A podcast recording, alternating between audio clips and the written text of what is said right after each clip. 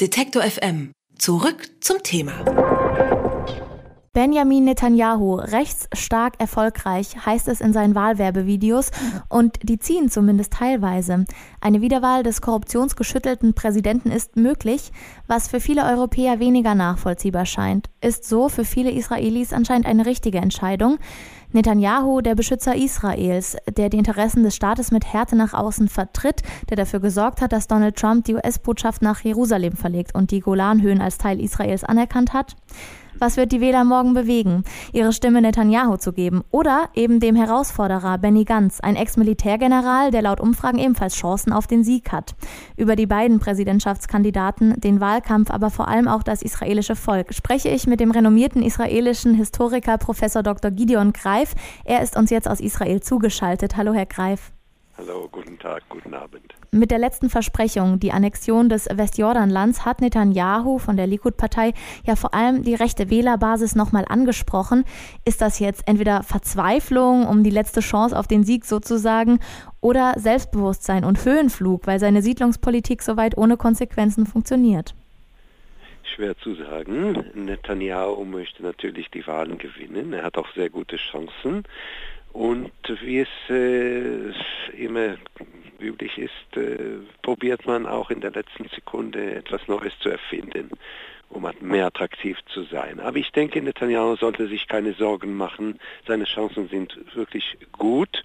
Wie es jetzt aussieht, Montagnachmittag, einige Stunden bevor die Wahlen beginnen, hat Benjamin Netanyahu, würde ich sagen, 90 Prozent Chancen, nochmal Ministerpräsident zu werden. So Ihre Prognose und das ist insoweit verwunderlich, da es einige Korruptionsvorwürfe ja gab.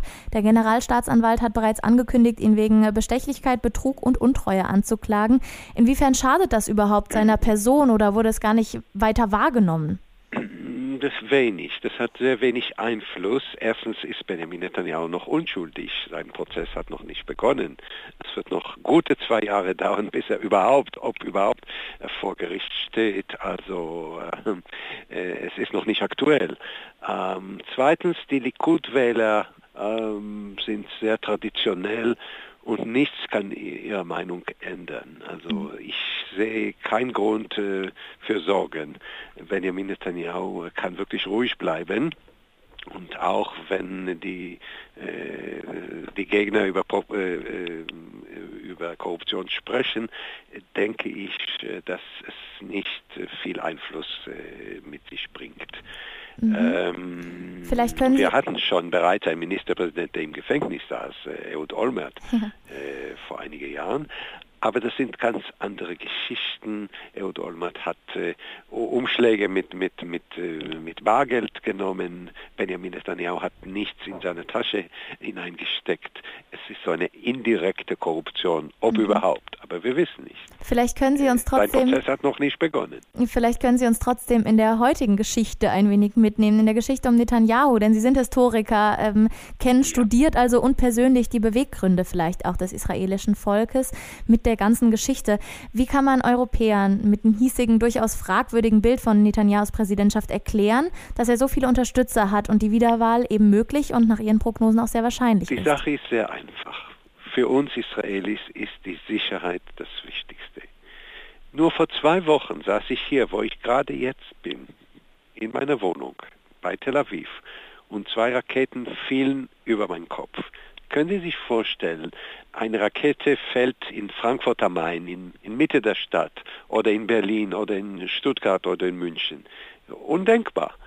Und wir wurden äh, bombardiert, nur vor zwei Wochen. Und 2014, äh, Gaza-Krieg.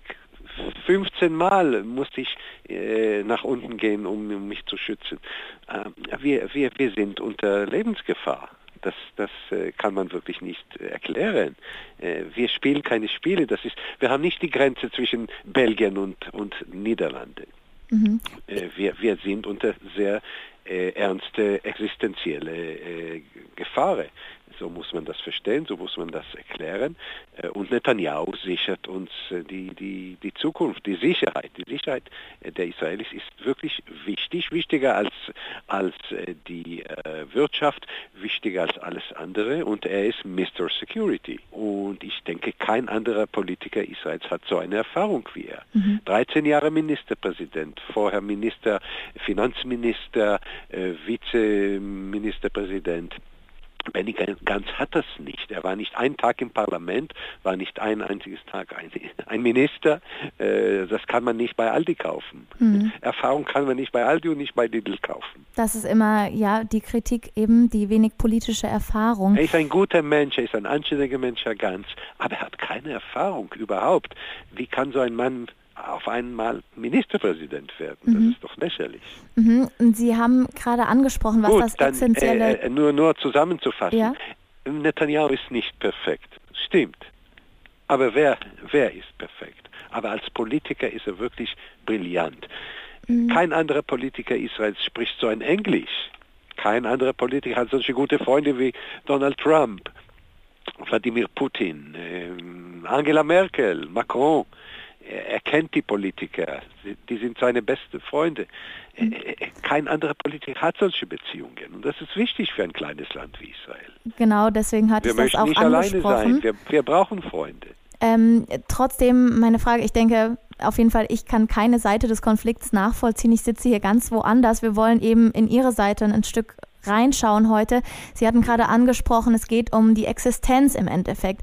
Heißt absolut, das dementsprechend absolut. auch... Ähm, Wissen Sie, wie winzig Israel ist? ich habe eine Wissen Vorstellung, geografische, ja. Ähm, äh, die sechs Tage, äh, die sechs Tage Kriegesgrenzen, die Breite ist fünf, nee, ein Tank kann vom Mittelmeer bis zu Kfar Saba, bis zur Grenze in fünf Minuten den Weg machen.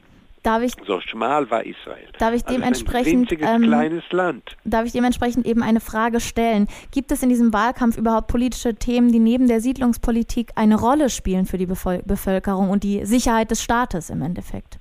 Bestimmt. Jeder denkt über seine Tasche, über sein Wohlhaben, über, über, über, über die, die, die Autos. Man kann kaum schon fahren. Alles ist so voll.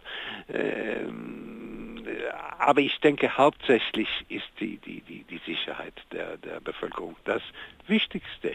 Denn wir hatten bis heute von 48 bis heutzutage 14 Kriege. 1-4. Mhm. Was für ein Volk hatte bis heute innerhalb von 70 Jahren 14 Kriege, nur die Israelis.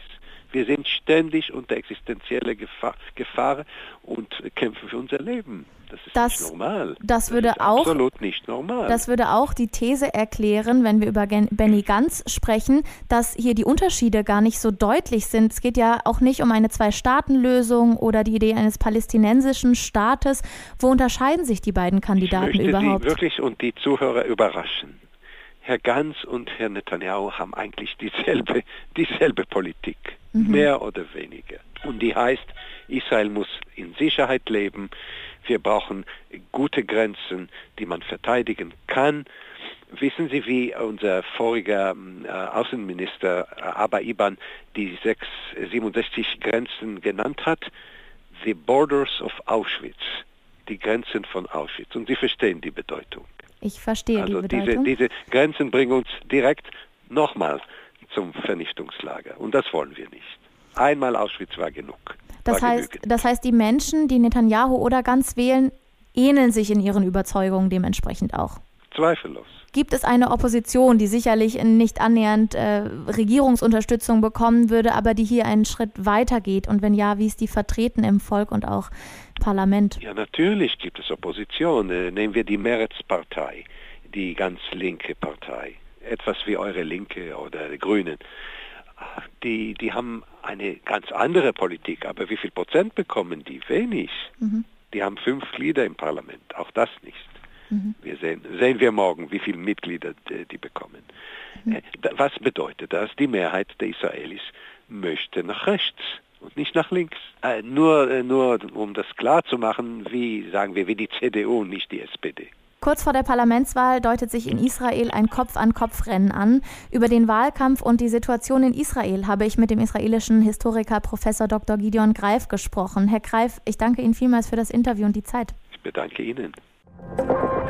Alle Beiträge, Reportagen und Interviews können Sie jederzeit nachhören im Netz auf detektor.fm.